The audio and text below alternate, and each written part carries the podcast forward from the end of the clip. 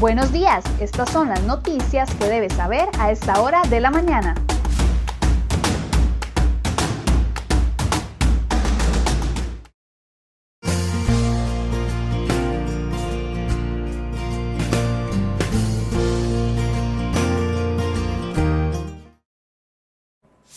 Viernes 9 de octubre, muy buenos días, muchas gracias por acompañarnos en una edición más de CR Noticias. Iniciamos con información de última hora, porque a pesar de que ayer José Miguel Corrales, eh, líder del movimiento Rescate Nacional, hizo un llamado a levantar los bloqueos, el Ministerio de Seguridad Pública confirmó hace escasos cinco minutos que 17 puntos alrededor de todo el país permanecen completamente bloqueados. Está a la expectativa de que estos bloqueos se puedan levantar o bien que incrementen durante el día. Todas las actualizaciones se las estaremos llevando a través de crhoy.com y vamos de inmediato con las informaciones que hemos preparado para el día de hoy.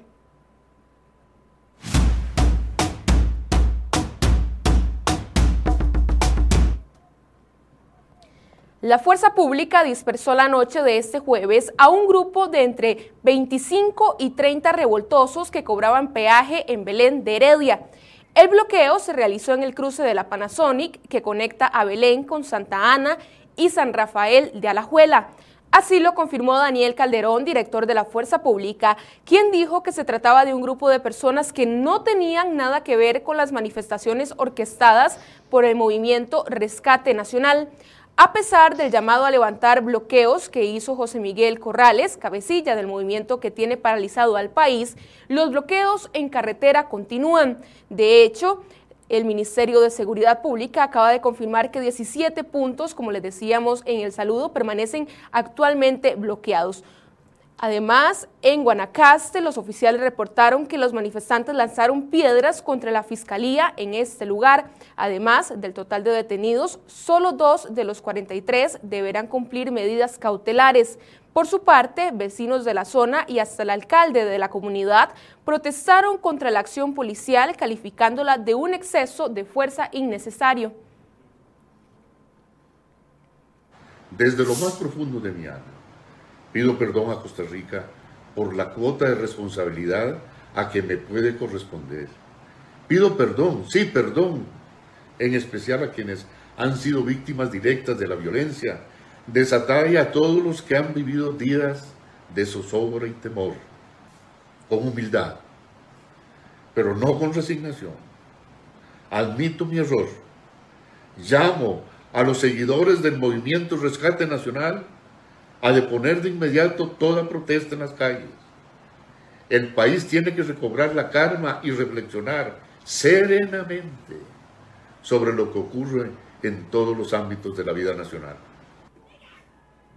Luego de hundir al país en un completo caos, José Miguel Corrales, dirigente del movimiento Rescate Nacional, pidió perdón en un video en el que solicitó el levantamiento de los bloqueos. En la grabación, Corrales culpó al narcotráfico de los desórdenes en las manifestaciones que desde hace dos semanas el país encara con violentos enfrentamientos en carreteras nacionales. Pero luego de que Corrales pidiera perdón a la población afectada y llamara a levantar los bloqueos instaurados por su movimiento por el bien del país, Celimo Guido confirmó que los bloqueos continuarán. Ahora queda esperar si el llamado de Corrales tiene efecto entre los manifestantes. La fractura interna del movimiento Rescate Nacional fue notoria desde tempranas horas del jueves, cuando un video mostró una discusión entre dirigentes que terminó en golpes. En el zafarrancho se vieron involucrados Celimo Guido, José Francisco Rodríguez, Cinia López y Edgar Porras. El pleito se inició luego de una serie de ataques verbales entre los participantes que se acusaron de traición, lo que causó molestia e hizo que los cabecillas del movimiento terminaran a golpes en el suelo y en medio del desorden. Bueno, me parece que el mensaje del señor Corrales es, sensato en el sentido de que le pide a las personas del movimiento que por favor depongan los bloqueos, que levanten eh, me parece que es un mensaje correcto y es lo que todos debemos hacer en este momento por el bien de, del país. Los bloqueos son ilegales, violan la libertad de tránsito de los ciudadanos, perjudican la economía, han dañado el turismo, afectan el empleo Y por ese motivo, don José Miguel Corrales hizo lo correcto al pedir a sus seguidores que le pongan los bloqueos en los que están participando. El ministro de Seguridad Michael Soto reaccionó al llamado de levantamiento de bloqueos que hizo José Miguel Corrales y asegura que fue lo más sensato. Al mismo tiempo, indicó que hay narcotraficantes ayudando, financiando y agitando los desórdenes en las calles. Soto dijo, ya lo hemos dicho, nuestros oficiales han visto que en los retenes en diferentes puntos del país a sujetos vinculados al narcotráfico local el jerarca de seguridad instó a Corrales a denunciar ante el Ministerio Público el supuesto lavado de dinero dentro de los movimientos.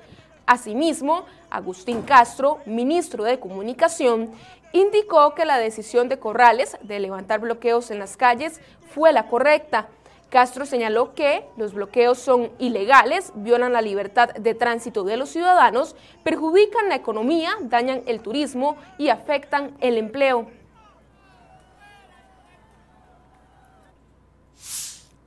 Dos personas fallecieron y una más resultó grave tras un aparatoso choque que se registró la madrugada de este viernes frente al supermercado Pricemart en Heredia. Al parecer, el conductor del carro perdió el control y no pudo esquivar el objeto fijo. La escena se mantiene custodiada por oficiales de la Fuerza Pública y de la Policía de Tránsito. Además, un hombre fue asesinado de múltiples balazos la noche de este jueves en barrio San Juan de Limón. Y en otras informaciones, un hombre de 22 años fue detenido por las autoridades judiciales de Punta Arenas como el presunto responsable del asesinato de un joven identificado con el apellido Piñar, de 24 años de edad, el 30 de septiembre pasado. El joven fallecido no habría sido la persona a la que tenía que disparar, así lo indicó el OIJ en un comunicado, donde explicaron que dos hombres en una bicicleta llegaron donde estaba Piñar y uno de ellos le disparó en la cabeza. Dinier Estrada, alias Ojos Bellos, regresó al banquillo de los acusados esta tarde frente al Tribunal Penal de Limón como sospechoso de secuestrar, asesinar y enterrar en una fosa a dos personas en la provincia limonense.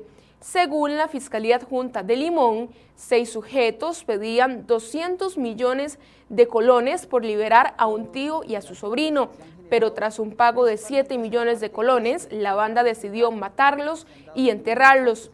La Comisión Nacional de Emergencias reportó ocho deslizamientos, así como seis inundaciones producto de las fuertes lluvias. Los ocho deslizamientos se dieron en los sectores de Acerrí, La Unión en Cartago, en Los Guido, Desamparados, en Tejar del Huarco, Goicochea, Santa Ana, Sarchí y Palmares. Adicionalmente, la comisión detalló que ocurrieron seis inundaciones en La Unión, Goicochea, Nicoya y en Alajuela. Eh, y en algunos sectores de Cañas y de Bagaces.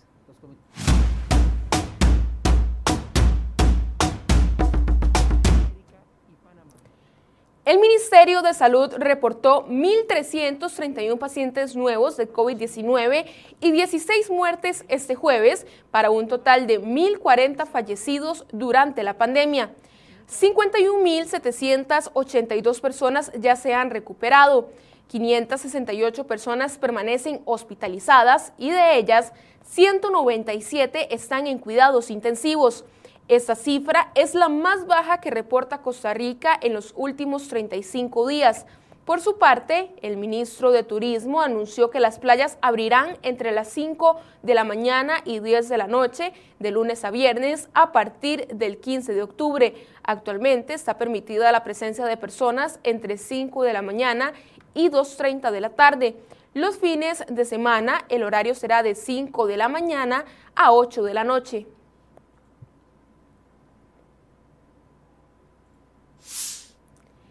La tasa de desempleo para el trimestre móvil comprendido entre junio, julio y agosto bajó a un 23.2%, luego de que un mes antes se ubicó en 24.4%. La leve mejora se da tras la apertura comercial luego de la aplicación del martillo. Sin embargo, el Instituto Nacional de Estadística y Censos, INEC, indicó que la población desempleada total alcanza la preocupante cifra de 544 mil personas. Si se comparan estos datos con los del año anterior, se podría decir que el desempleo aumentó en 264 mil personas. Los datos revelados este jueves muestran que la reapertura de locales está dando resultados. Así lo indicó Alonso Elizondo, director ejecutivo de la Cámara de Comercio, que achacó esa leve rebaja en el desempleo a la fase de apertura que arrancó a mitad de año y que permitió que algunas personas con contratos suspendidos y jornadas reducidas pudieran retomar sus trabajos.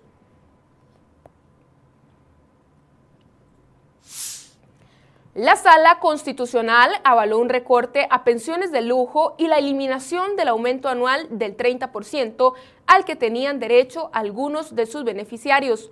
Sin embargo, estableció que el tope de rebajos que se pueden hacer mediante contribuciones solidarias a las pensiones de lujo no podrá superar el 50% de la pensión. El proyecto de ley aprobado por los diputados establecía este tope en un 55%. Esto quiere decir que si un pensionado de lujo recibe una pensión de 6 millones de colones, se le podrán establecer impuestos especiales para rebajar esa pensión hasta un máximo de 3 millones de colones. La decisión la tomó amparándose en un convenio de la Organización Internacional de Trabajo, OIT, y de la Convención Interamericana sobre la Protección de los Derechos Humanos de las Personas Mayores. La votación estuvo 4 contra 3, ya que los tres magistrados que votaron a favor de un tope mayor consideran que se podría llegar a contribuciones solidarias de hasta un 60%.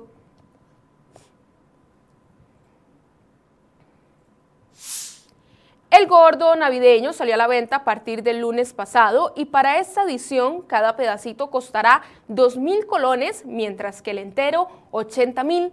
Cada fracción del premio mayor pagará 40 millones de colones y el entero 1.600 millones en el sorteo con tres emisiones. En total, el premio mayor repartirá poco más de 4.800 millones de colones. La Dirección de Atención de Emergencias y Desastres del MOB decidió congelar el tiempo y quedarse en el 2006. Ahí, desde hace 14 años, las cosas no cambian. Tan es así que las funciones y los procedimientos no se actualizan desde hace más de tres lustros. Esta dependencia, integrada por 11 funcionarios, se encarga de coordinar con otras instituciones la atención de imprevistos en la red vial nacional. Las labores de asfaltado del viaducto más extenso del país en el proyecto de circunvalación norte ya están en curso. La obra total tiene un avance del 87%. El MOB indicó este jueves que ya 1.2 kilómetros del trazado recibieron la colocación de una capa asfáltica de 4 centímetros.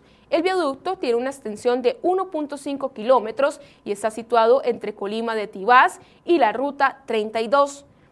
Y en otras informaciones, el Ministerio de Educación Pública continuará con los procesos de capacitación de los protocolos sanitarios que serán empleados una vez se logre restablecer la presencialidad.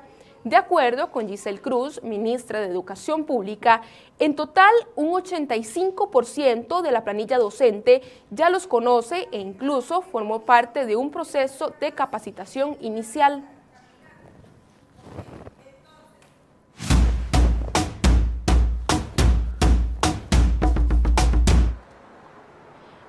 Este 2020, Costa Rica terminará con una contracción económica de menos de 5.5%. La cifra es ligeramente peor a la inicialmente proyectada por el Banco Central en su revisión del programa macroeconómico de de medio año. Este cálculo o calculó más bien que la contracción económica inicialmente sería en menos de un 5%. El dato fue rectificado esta semana por la CEPAL en su estudio económico de la región. El Ministerio de Hacienda estima que las proyecciones del déficit fiscal para este año se mantengan en un 9.3% del Producto Interno Bruto PIB. Hacienda rectificó que la cifra se mantiene luego de las declaraciones de la Contralora de la Asamblea Legislativa. Y es que Acosta advirtió que el nuevo presupuesto del gobierno para el próximo año disparará el déficit del país a cifras alarmantes se refiere al presupuesto nacional de 11.4 billones de colones que envió el Poder Ejecutivo al Congreso. La advertencia la hizo este jueves a los diputados de la Comisión de Asuntos Hacendarios. Además, diputadas del Partido Liberación Nacional acusaron al gobierno de engañar con el tercer presupuesto extraordinario de la República que discute la Comisión de Asuntos Hacendarios en el Congreso. En una audiencia con el ministro ahí de Hacienda, Isaac Castro, diputadas del PLN denunciaron que el gobierno pretende disponer de más de 51 mil millones de colones que corresponden al pago de intereses de la deuda pública para financiar gasto corriente.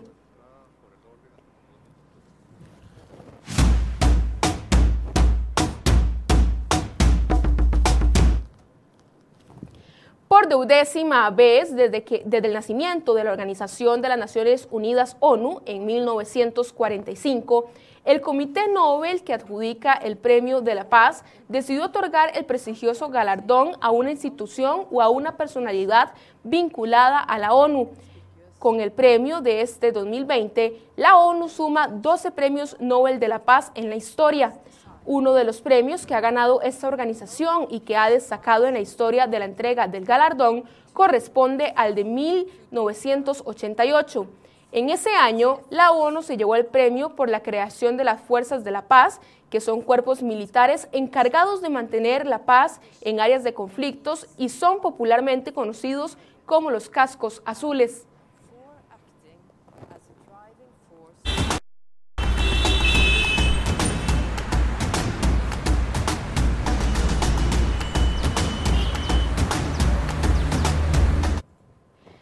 7 y 37 de la mañana realizamos en este momento un repaso por las principales vías del país. Iniciamos en el sector de la rotonda de la Y, donde vemos un paso bastante fluido esta mañana. Continuamos en el sector de Curridabat, esto es cerca del registro nacional, donde las condiciones del tránsito también son bastante óptimas. Y mientras seguimos viendo otras cámaras viales, les recuerdo que el Ministerio de Seguridad Pública ha confirmado que al menos 17 puntos permanecen bloqueados en todo el país.